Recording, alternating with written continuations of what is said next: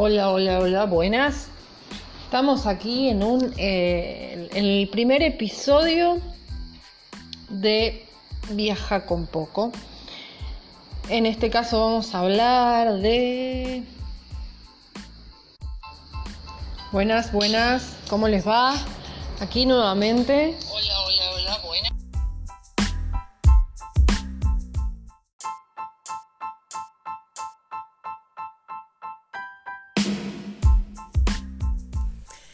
Hola, hola, hola, ¿qué tal? ¿Cómo les va? Muy buenas tardes. Bienvenidas y bienvenidos a un, al primer episodio de Viaje con Poco. Así se va a llamar este podcast en medio de la pandemia. Y es viaje y no viaja o viaja porque justamente así se llama el nombre del blog estoy actualizando, viajeconpoco.blogspot.com. Así que para unificar ambos nombres, decidí ponerle a este podcast ese mismo nombre. ¿Qué vamos a tener en este, en este episodio y en los sucesivos? Bueno, antes que nada, hablar de viajes, pero se preguntarán cómo será hablar de viajes en época de pandemia, o cómo vamos a poder viajar, o cómo vamos a poder organizar un viaje, o a dónde vamos a poder ir, o quién nos va a recibir, en el caso que usemos diferentes métodos y sistemas para poder gastar menos, que de eso se trata. En definitiva, el nombre de este podcast se va a tratar justamente de eso, de viajar pero con poco, poco dinero. Así, así es el, eh, así es, digamos, el, este es el objetivo del podcast para que les sirva a personas que quieren comenzar a viajar. Bueno, ahora ya sé que no es el momento, pero no hay mal que dure 100 años. Esta pandemia no va a estar toda la vida, así que siempre es bueno conocer diferentes sistemas, diferentes alternativas, diferentes métodos para quienes quieren viajar y no saben o piensan que quizás necesitan mucho dinero o necesitan mucha organización o necesitan mucho de todo.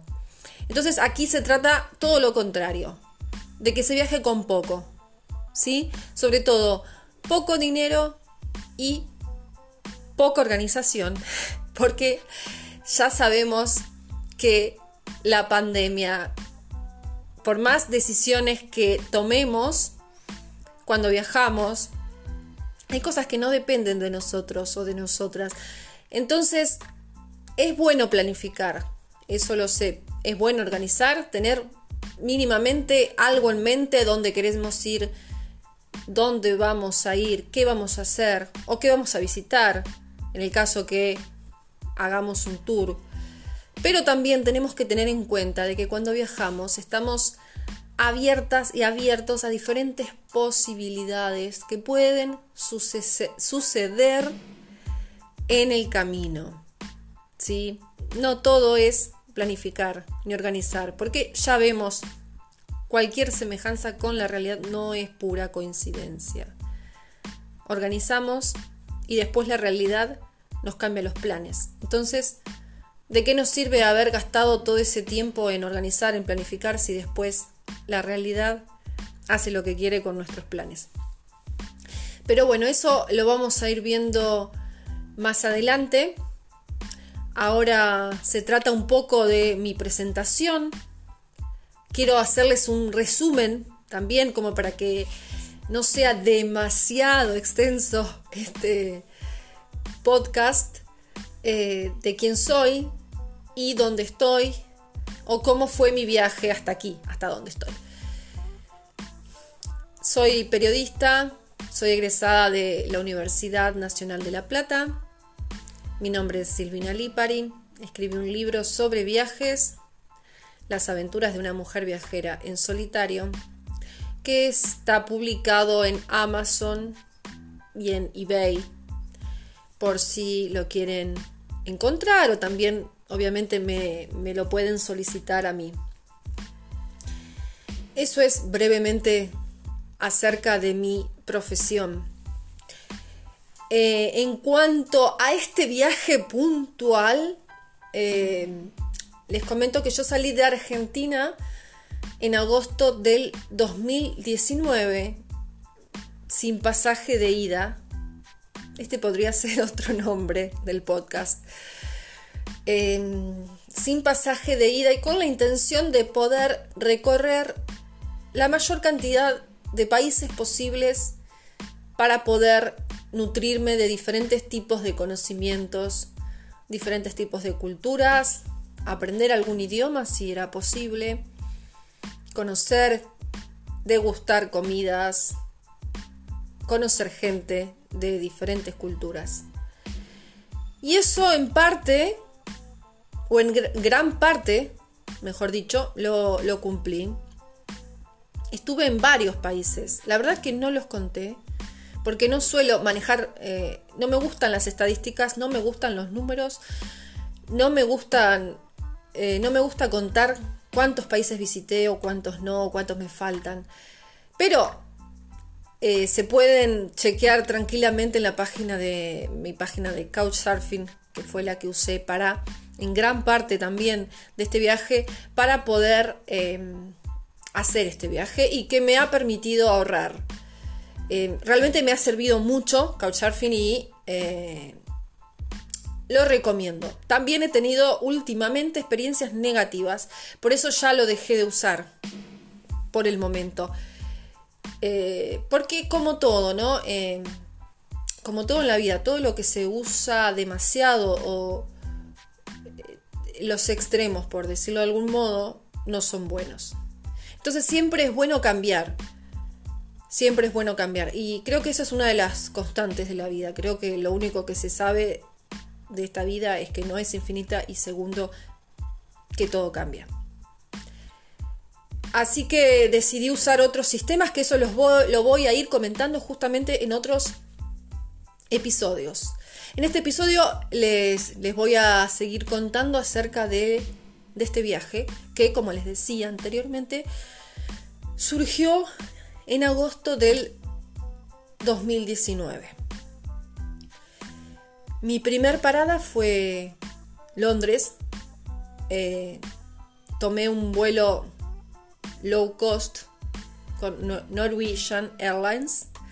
Me acuerdo que en ese momento pagué poco en relación a los precios irreales que veo ahora, que es una locura. Y eh, bueno, el, destino era Londres. Pero en Londres estuve apenas un par de horas. Apenas llegué del aeropuerto me tomé el bus hasta la estación de bus. Me fui con una compañía de low cost, Flixbus. Y de ahí me fui a Antwerp, o Amberes, que eh, es una ciudad, es la segunda ciudad más grande de Bélgica. No quería estar en Londres porque por varios motivos. Primero, yo había vivido ya dos años ahí, del eh, finales del 2009 hasta principios del 2012, un poco más de dos años. Y me, fui medio, medio escapando, medio por otros motivos familiares, pero eh, realmente no, a mí particularmente no me gusta por el frío, por el clima, por la cultura y, varios motivos. Eh, pero bueno, esa es mi realidad. Eh, y me fui directamente, bueno, como les comentaba, a Amberes. Couchsurfing también, bueno, fue mi, mi, mi primer Couchsurfing en Europa de, esta, de este viaje, porque ya lo había usado en el 2010, cuando lo abrí, que lo usé muy poco. Bueno, no voy a eh, decir exactamente todo mi recorrido, pero vamos, voy a ir haciendo un resumen. Eh, de ahí me fui a... Estuve un par de días, dos o tres días. Justo llegué para... Eh, bueno, llegué en agosto, que es pleno verano. Y llegué a Antwerp para el Día del Orgullo así que estaba todo lleno en la calle. El bus me dejó bastante lejos. Em, tuve que caminar, no sabía bien dónde, dónde encontrarme con esta persona. Me encontré un argentino en el bus.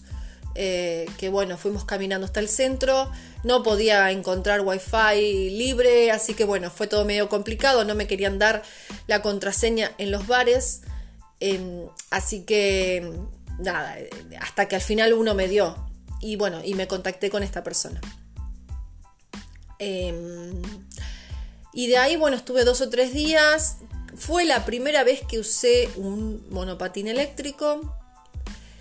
Y eh, también me sorprendió que eh, se alquilan coches por, por, minutos, por horas, por día, a través de una aplicación y que los coches están en cualquier parte, que vos lo puedes dejar en cualquier parte, bueno, igual que el, que el, que el, que el monopatín. Era algo nuevo para mí. Dije, wow, bienvenido al primer mundo. no lo había visto eh, en otro tiempo cuando estaba viviendo en Europa. digamos, el objetivo yo cuando salí de Argentina el objetivo era hacer mi primer house sitting, que de eso después les voy a comentar también como les dije en otros podcasts. Eh, el objetivo era hacer el, house sitting, así que después de Bélgica me fui a, déjenme recordar, em, eh, me fui a Luxemburgo Estuve también varios días. Couchsurfing, la persona que me hospedó, me, hizo un paseo por todo el país que se recorre aproximadamente en unas cuatro horas. Me mostró castillos, saqué fotos, eh, mucha vegetación, muchas montañas. Y eso, me, gustó eso, me gustó eso del país. Eh, no me, no me gustó mucho la cultura tampoco. Pero bueno, eso sería un episodio aparte, ¿no? Al hablar de cada país en puntual. Yo ahora estoy haciendo un resumen. Em, y después de ahí, em, el objetivo, bueno, como les decía, era ir a Alemania. Así que hice mi primer house sitting. Y el primer house sitting me resultó una muy buena experiencia. Eh, la mujer estaba. Mm, también era, era nuevo para las dos. Era nuevo para las dos. Así que las dos, bueno, ella un poco más, estaba con un poco de miedo, un poco de, eh, inseguridad con respecto a, la persona que estaba dejando el cuidado de sus gatos y de sus, de sus eh, tortugas y de su casa.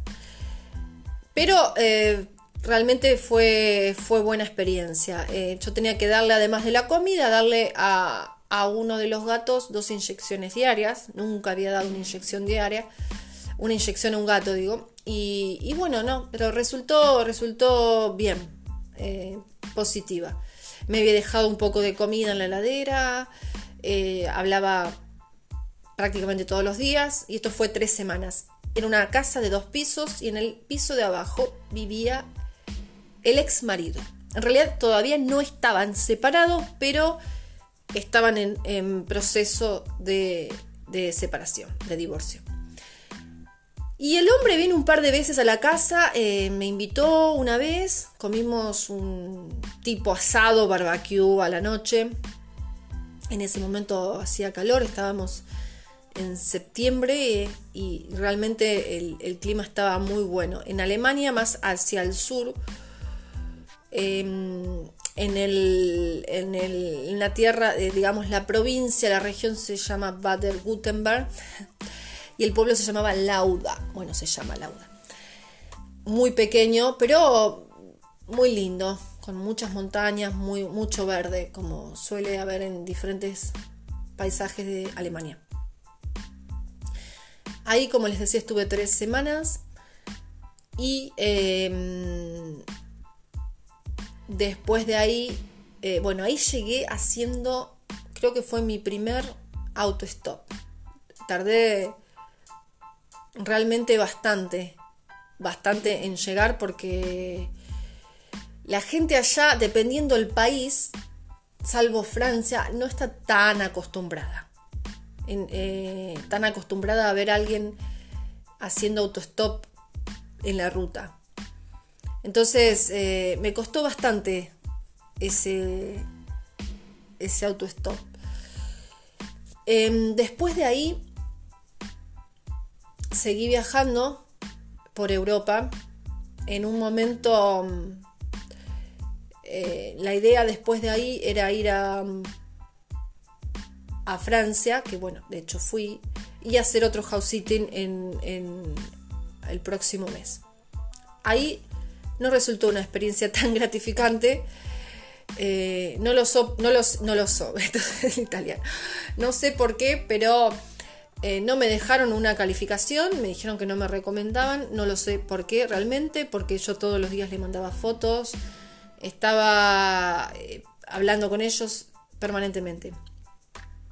Eh, y después de ahí Italia, después Barcelona, Barcelona tenía que ir por un tema de bancos, de cerrar una cuenta del banco. y el objetivo sería en diciembre ir a hacer otro house sitting a uno de los países con los que soñaba ir y que realmente creo que en gran parte, en gran parte no me defraudó. Porque yo siempre hablo de, de no crearse expectativas, de no generarse expectativas antes de ir a un lugar, porque ya me ha pasado de ver fotos bellísimas, por ejemplo, en, una página web, en una revista, sobre playas paradisíacas en México.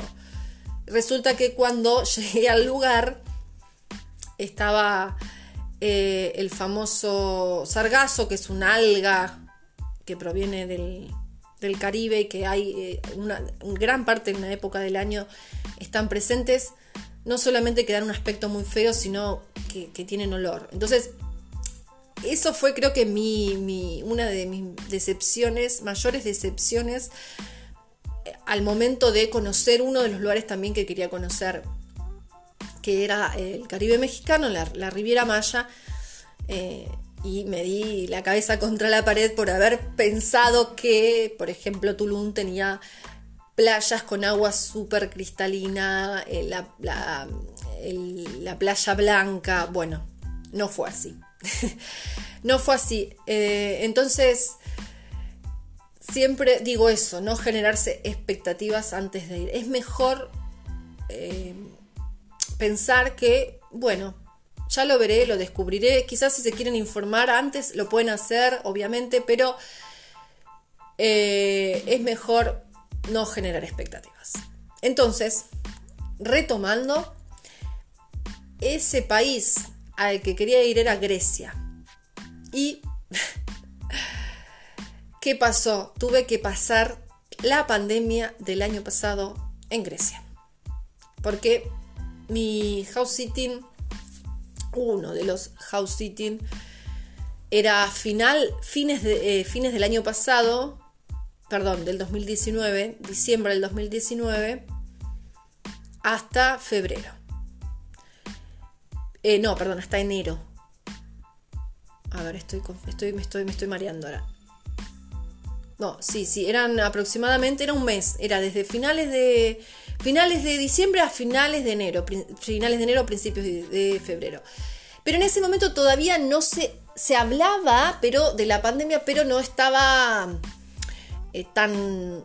Eh, no, no, estaba tan, tan, tan presente. Es decir, se veían los barbijos ya, pero eh, la gente no se veía con tanto miedo, no había tantos casos. Eh, ya en febrero sí, en febrero ya empezaron a tomar medidas más estrictas hasta el punto de eh, cerrar.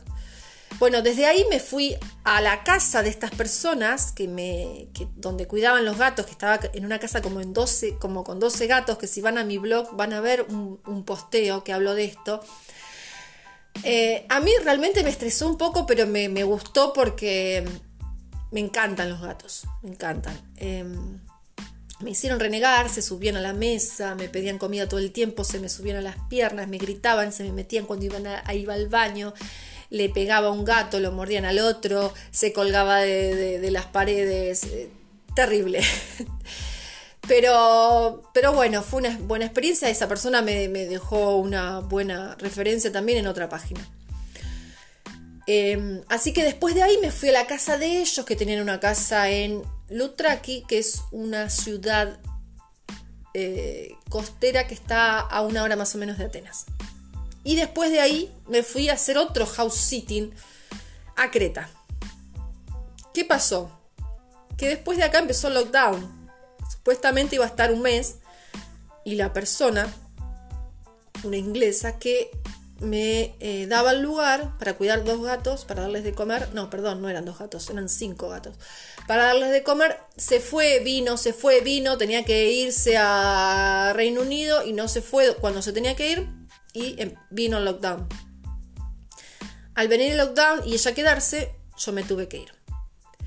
Así que, como les decía, mi lockdown del año pasado fue en Grecia precisamente en Creta. Y ahí no sabía qué hacer.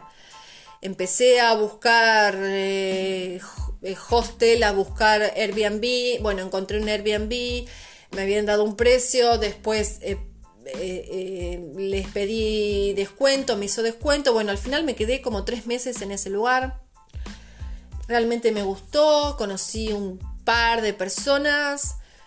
Después de ahí me fui a la capital de la isla Heraclion. Esto fue, los primeros tres meses estuve en Chania, o Jania, se dice en griego, y después, de, después me fui a Heraclion. En Heraclion estuve dos semanas en un hostel haciendo un exchange, un intercambio. Yo hacía, subía post y a cambio del alojamiento. Después de ahí siguió Chipre, también otro house sitting.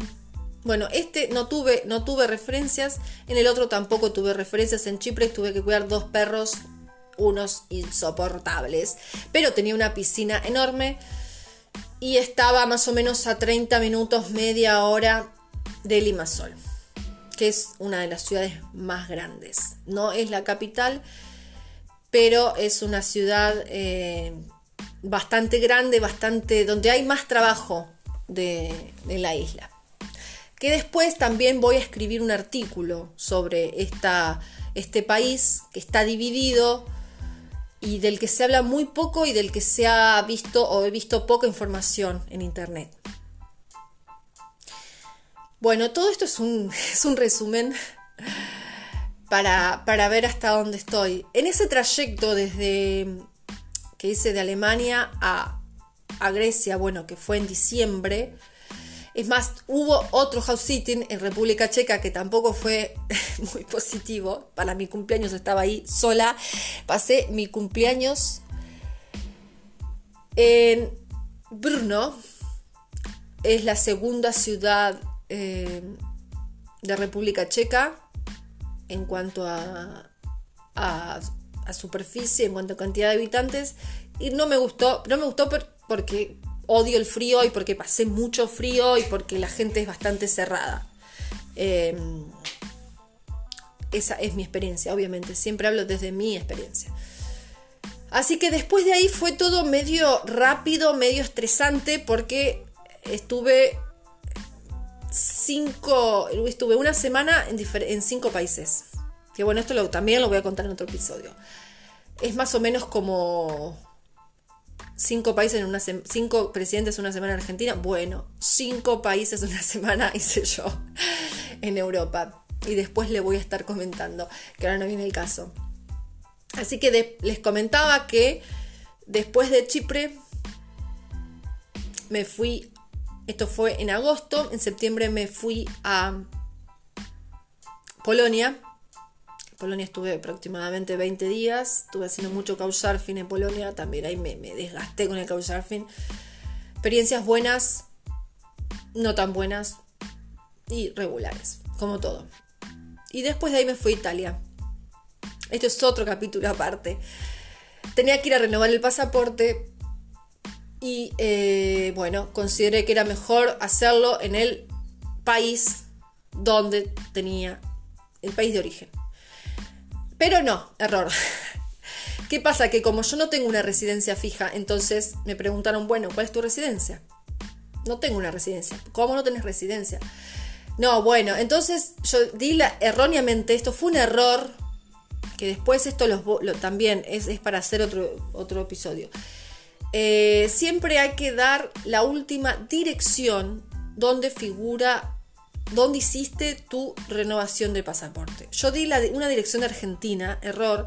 Entonces, ¿qué pasó? Que ellos, los de la cuestura, que tienen poca paciencia y que, y que no tratan bien a la gente, esto lo hice en Viterbo, que es una ciudad que está a 120 kilómetros aproximadamente de Roma.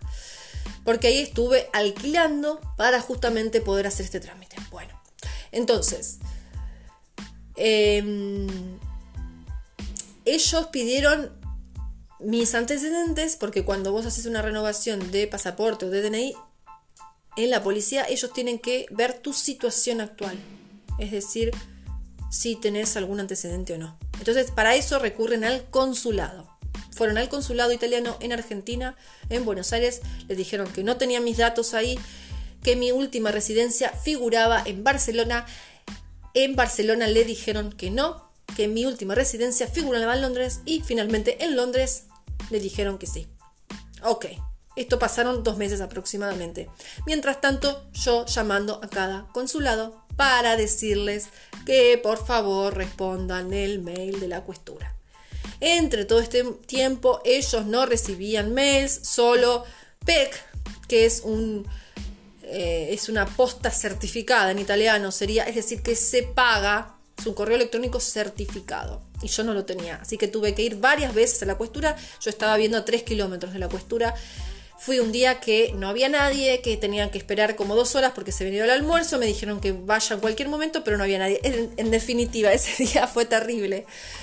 Pero bueno, es como todo en Italia también. En Italia hay muchísima burocracia y eh, la gente de las oficinas públicas se abusa y se aprovecha de esto. Y no está bueno. Em, y bueno, en Italia estuve en Viterbo, estuve en Roma y estuve en Sicilia. Em, la isla donde nació mi abuelo, que aún no fui al pueblo donde nació mi abuelo. Eh, y después de ahí me vine acá. Para también hacer un house sitting. ¿Y qué pasa? Que ahora está en lockdown hasta el 30 de este mes, pero lo más probable, dadas las circunstancias actuales, dado que el virus ha crecido notoriamente y que hay aproximadamente alrededor de 10.000 casos diarios y que los hospitales están colapsados y que quieren enviar gente de Braga, del hospital de Braga, a Vigo, lo más probable es que se extienda y esto y no se sabe por cuánto tiempo. Con lo cual ahora yo estoy un poco, eh, un poco atada de manos y pies, por decirlo de algún modo. Es decir, que eh, aquí en el norte de Portugal, eh, bueno, en general en el país, ¿no?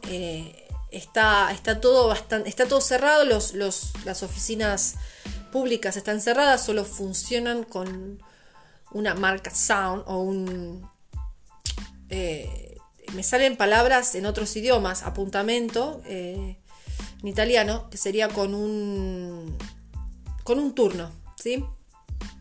Entonces, complicado. Pero bueno, esto es un resumen, esto es un resumen de mi viaje que obviamente es, es mínimo. No quiero que sea demasiado monótono, así que bueno, les comenté un poco desde cuando salí de Argentina hasta ahora. Eh, esto es solamente para que se sepan dónde estoy, para ubicarlos en contexto, en tiempo y lugar. Pero eh, no voy a seguir hablando de esto, simplemente les quiero contar que en los próximos episodios vamos a estar hablando justamente de maneras de viajar con poco dinero. Como les comenté al comienzo de este podcast. Esta es la idea, Espero que puedan tomar nota, espero que les pueda servir. Obviamente, como les decía, no es el momento ideal, pero sirve. Todo, todo, todo tip sirve, todo consejo sirve. Así que es bueno tenerlo en cuenta para cuando se pueda viajar. ¿no? Em, también lo más probable es que a medida que se vayan haciendo episodios, se van a ir incorporando diferentes temáticas. También me gustaría que puedan em, conocer, que puedan eh, también darme a conocer o que puedan eh, compartir estos episodios y que me puedan dar su opinión acerca de algunas temáticas que están interesados en conocer o en saber. Así que esto sería muy bienvenido. Por el momento yo eh, les agradezco por, para que, por haber escuchado este, este podcast. Espero que lo compartan, espero que que bueno, que les sirva y, y nos estamos viendo en los próximos episodios. Que bueno, que ya tengo diferentes temáticas, diferentes alternativas, diferentes métodos de viajes y, y, formas económicas de viajar con poco. Un abrazo y hasta el próximo episodio. Chau, chau.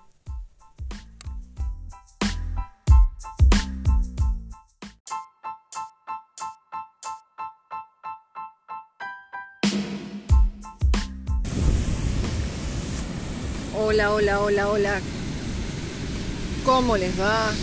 Bienvenidos a una nueva edición de Viajar con Poco. Hoy con el fondo del mar de background inspirada para hablar sobre viajes en esta época tan peculiar. Eh, en el anterior episodio había hablado sobre los voluntariados, bueno, qué son y para qué sirven.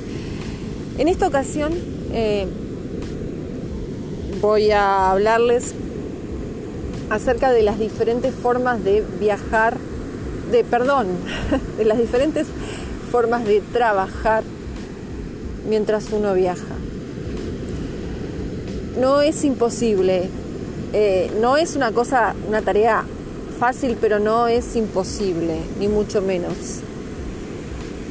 Existen diferentes alternativas para, para poder solventar un viaje o para no gastar tanto. Hay que tener en cuenta que bueno, que combinar viajes con trabajo, como les comenté, no es una tarea fácil, pero se puede hacer y existen diferentes formas. O sea, se puede trabajar en el lugar donde se está donde se va a viajar o también online. Bueno, muchas formas. Les voy a comentar algunas que eh, las escribí también en el blog que se llama y también en mi libro Las aventuras de una mujer viajera en solitario, que para quien le interese me puede contactar por los diferentes medios o redes sociales o mensaje privado en el caso que lo quieran adquirir. También está en Amazon o me, me mandan un mensaje. Ahí les comento acerca de formas de trabajo que se pueden realizar en el viaje. Voy a comentar, voy a empezar por, por las, no sé si son las más fáciles, pero eh, no requieren de estar en un lugar fijo. Es decir, estas, las que les voy a comentar ahora, están, eh, se puede realizar, o sea, se realizan de forma online, es decir, que se necesita una, una laptop y eh, conexión a internet para poder trabajar. Eh, una de ellas puede ser vender fotos online yo ahora les voy a comentar de las diferentes formas de viajar, no de las diferentes páginas. En otro episodio les voy a, voy a ser más específica y les voy a comentar acerca de las páginas que existen para cada tipo de trabajo o de servicio online freelance. Estas, eh, ahora les voy a hablar sobre diferentes formas de trabajar online de forma freelance. Que todo tiene sus ventajas y sus desventajas, obviamente. Entonces, como les comentaba, una de las formas es vender fotos. O sea, se sacan fotos, sacan fotos de diferentes lugares y después las suben a diferentes páginas web. Eso sí, tienen que tener cierta resolución, cierto requerimiento, tienen que ser de calidad obviamente. Es mejor que se realicen con una cámara porque puede llegar a reunir eh, los requerimientos que piden las diferentes páginas. Esto generalmente funciona, yo he aplicado a páginas, pero hasta el momento no he, conseguido vender porque en muchos casos me piden una resolución que parece que la cámara no lo, reúne. Eh, y después no subí más, más fotos. Eh, generalmente piden fotos de eh, naturaleza, fotos de personas, fotos de comidas, fotos de eventos. Eh, hay de rostros, hay diferentes tipos de fotos eh, de acuerdo a la, a la página y de acuerdo a los requerimientos de cada web también. Asociado a esto, con el tema de vender fotos, pero no online, se pueden vender fotos. Yo, este caso, tampoco las lo he hecho, pero sí lo que he hecho fue de imprimir fotos postales y venderlas y, eh, darlas a cambio de algo. En este caso, a veces cuando me alojaban, daba alguna foto a cambio, o sea, como un presente, como un recuerdo. Eh, o en algunos casos también las intercambié por algún desayuno en algún país de Centroamérica. Eh, esto es algo que obviamente es, todo imaginación, todo imaginación. Eh, así que eh, todo es posible, con ganas, con esfuerzo, voluntad. No es fácil, pero bueno, hay que intentarlo. también se puede ir a una feria con fotos. Hay que tener en cuenta que no en todos los países se puede realizar esto eh, y todos los, todos los países permiten esto. Continuando con el tema de los trabajos online, porque bueno, quiero asociar el tema de las ventas de fotos con que también se pueden vender fotos de forma, eh, al estar en un lugar, ¿no? de forma física. Em, otra forma de trabajar online, bueno, esto depende de las eh, de la profesión, si tenés alguna profesión, si tenés algún oficio, si sabes realizar algo, alguna actividad particular. Hay diferentes formas de trabajar online y han salido muchas que todavía no estoy inmersa en el, mundo de las, de las nuevas profesiones, que hay muchas. Em, otra es, yo voy a mencionar algunas de las más comunes o las más conocidas que al mismo tiempo también hay mucha competencia. Otra es escribir artículos de diferentes, eh, diferentes temas, diferentes sectores. Y por supuesto que hay diferentes páginas web, por supuesto, para todo esto. Diferentes páginas eh, freelance, que también las voy a comentar en otro episodio. Bueno, en este caso, eh, bueno, en mi caso yo soy periodista y, y escribo de forma freelance para, bueno, para mi blog y también para otro blog. Eh, también hay mucha competencia, mucha competencia en esto.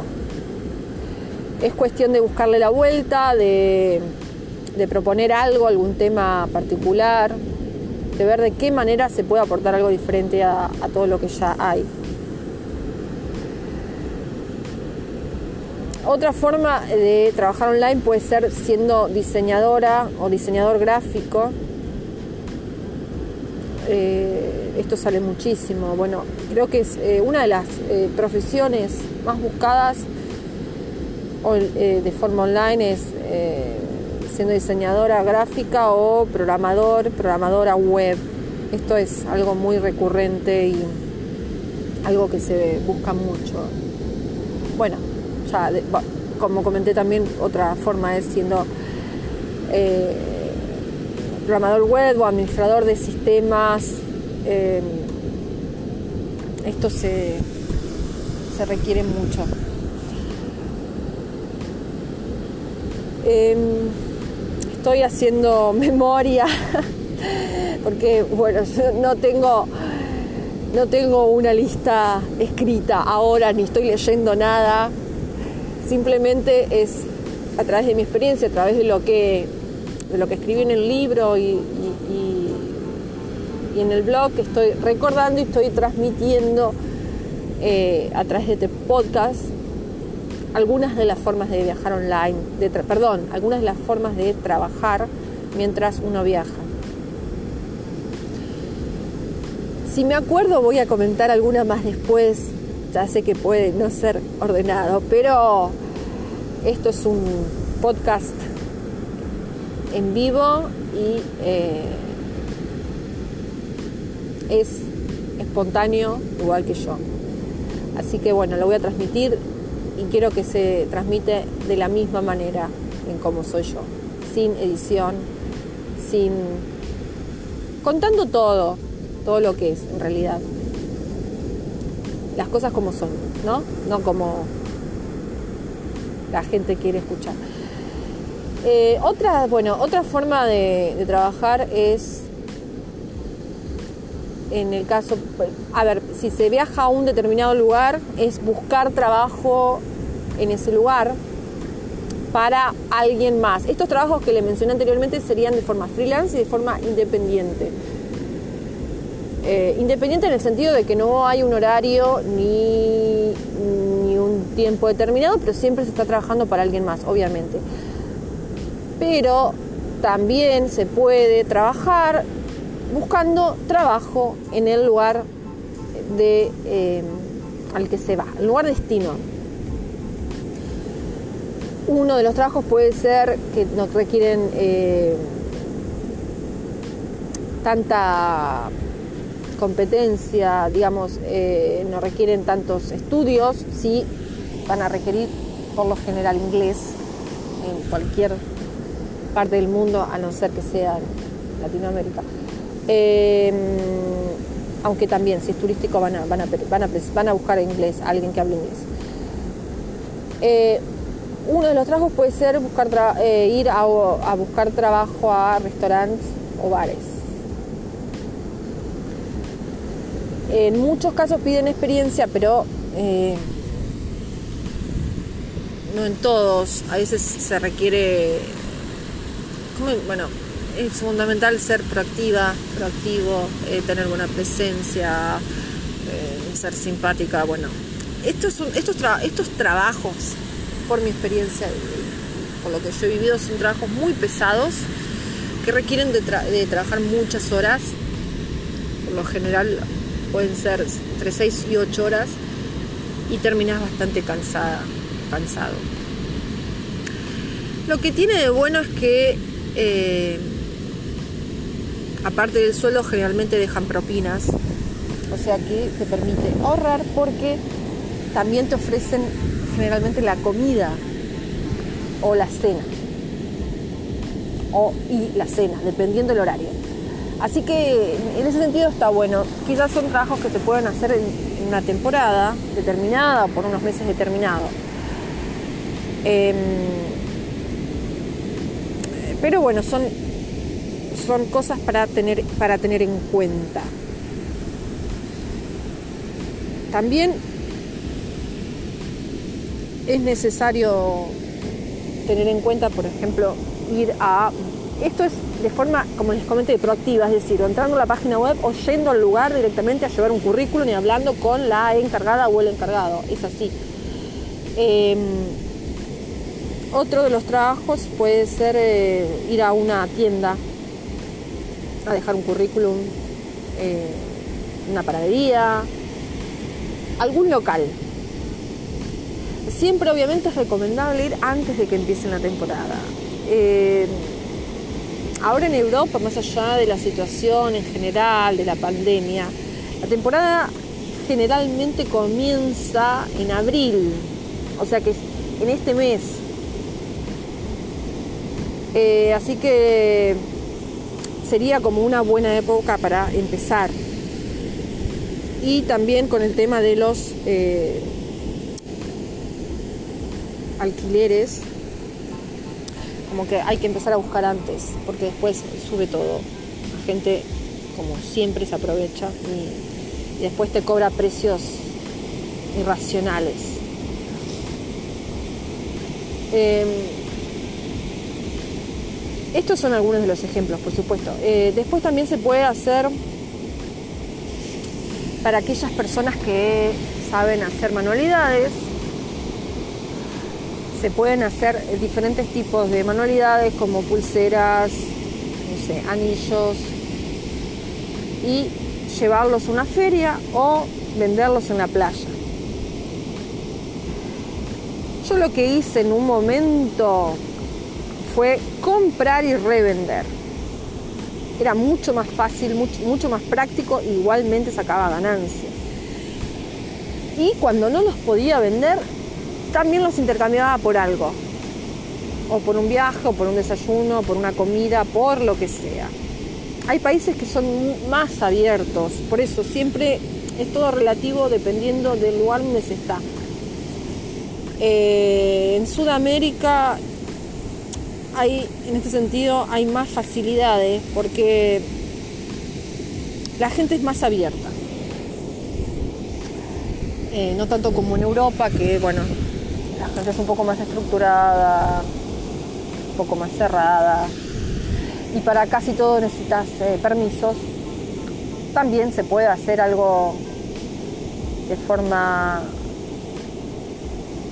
no sé, escondida o ilegal. Pero después si te descubren, no sé, no sé cómo es el tema de las, de las multas. Em, vender cosas en la playa, esto también lo hice, desde tortas fritas o caipirinha o lo que sea. En Argentina, o si hay turistas argentinos, es, muy, es, más fácil porque eh, nosotros siempre eh, somos de comprar, no sé, bueno, los argentinos, las argentinas, a diferencia de otros países, compran bastante y más si vas a vender tortas fritas, no sé, al sur de Brasil, por ejemplo, eh, que no es fácil encontrar. Entonces, es, es probable de que, de que, bueno, de que tengas éxito. Eh, siguiendo con este tema, bueno, hay diferentes formas de no sé, también puedes vender ropa, lo que se te ocurra. Es, todo, es siempre imaginación, siempre eh, pensar, ver si puede llegar a faltar algo en el lugar, qué, es lo que podría llegar a servir. A veces es necesario estar en el lugar para poder conocer un poco cómo funciona, eh, si puede llegar a ser útil, si la gente puede llegar a comprar, conocer un poco el mercado básicamente. Esto requiere a veces de un cierto tiempo, ¿no? También lo puedes hacer por probar y después ver qué pasa. Eh, pero bueno, es mejor a veces ver primero cómo funciona para poder después lanzarse. Em, yo, como les comenté, el tema de los voluntariados era era una de las formas de ahorrar. En este caso es, se puede combinar, se puede combinar esto eh, con el voluntariado. Em, volviendo a la forma online, también si, si tenés alguna habilidad como por ejemplo conoces eh, algún idioma, sabes algún idioma, eh, o sabes música o, tocas algún instrumento, esto también sería muy útil de, eh,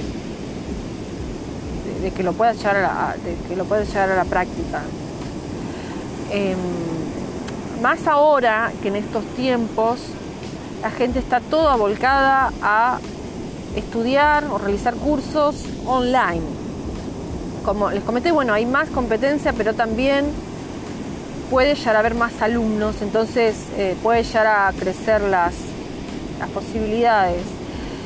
Y siempre recomiendo tener en cuenta de visitar otros perfiles, otras páginas y ver qué es lo que ofrecen, cuánto están cobrando, cuál es el perfil, para poder eh,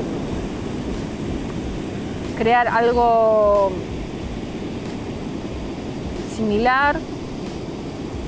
eh, o tener en cuenta los precios que se están manejando ¿no? en el mercado y no cobrar una locura. Eh, bueno, esto es a tener en cuenta.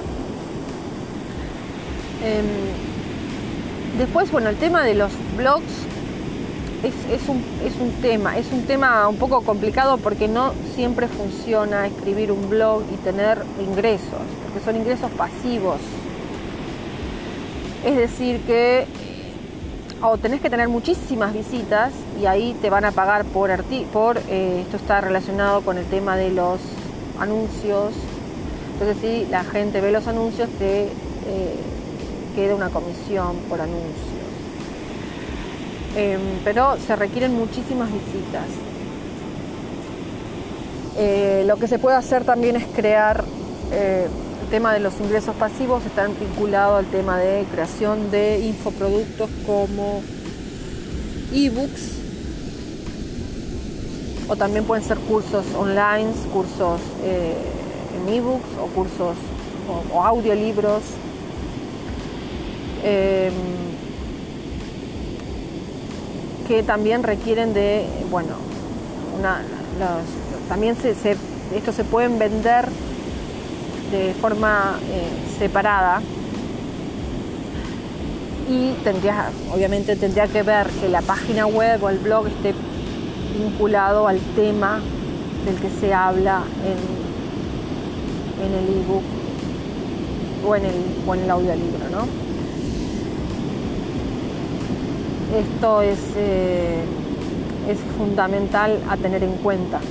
O sea, en realidad cada vez que se va a crear algo, porque a mí me ha pasado, eh, es que hay que ser como lo más específica, específico posible en el tema, porque en la web hay mucho de todo. Y a veces la gente busca algo específico y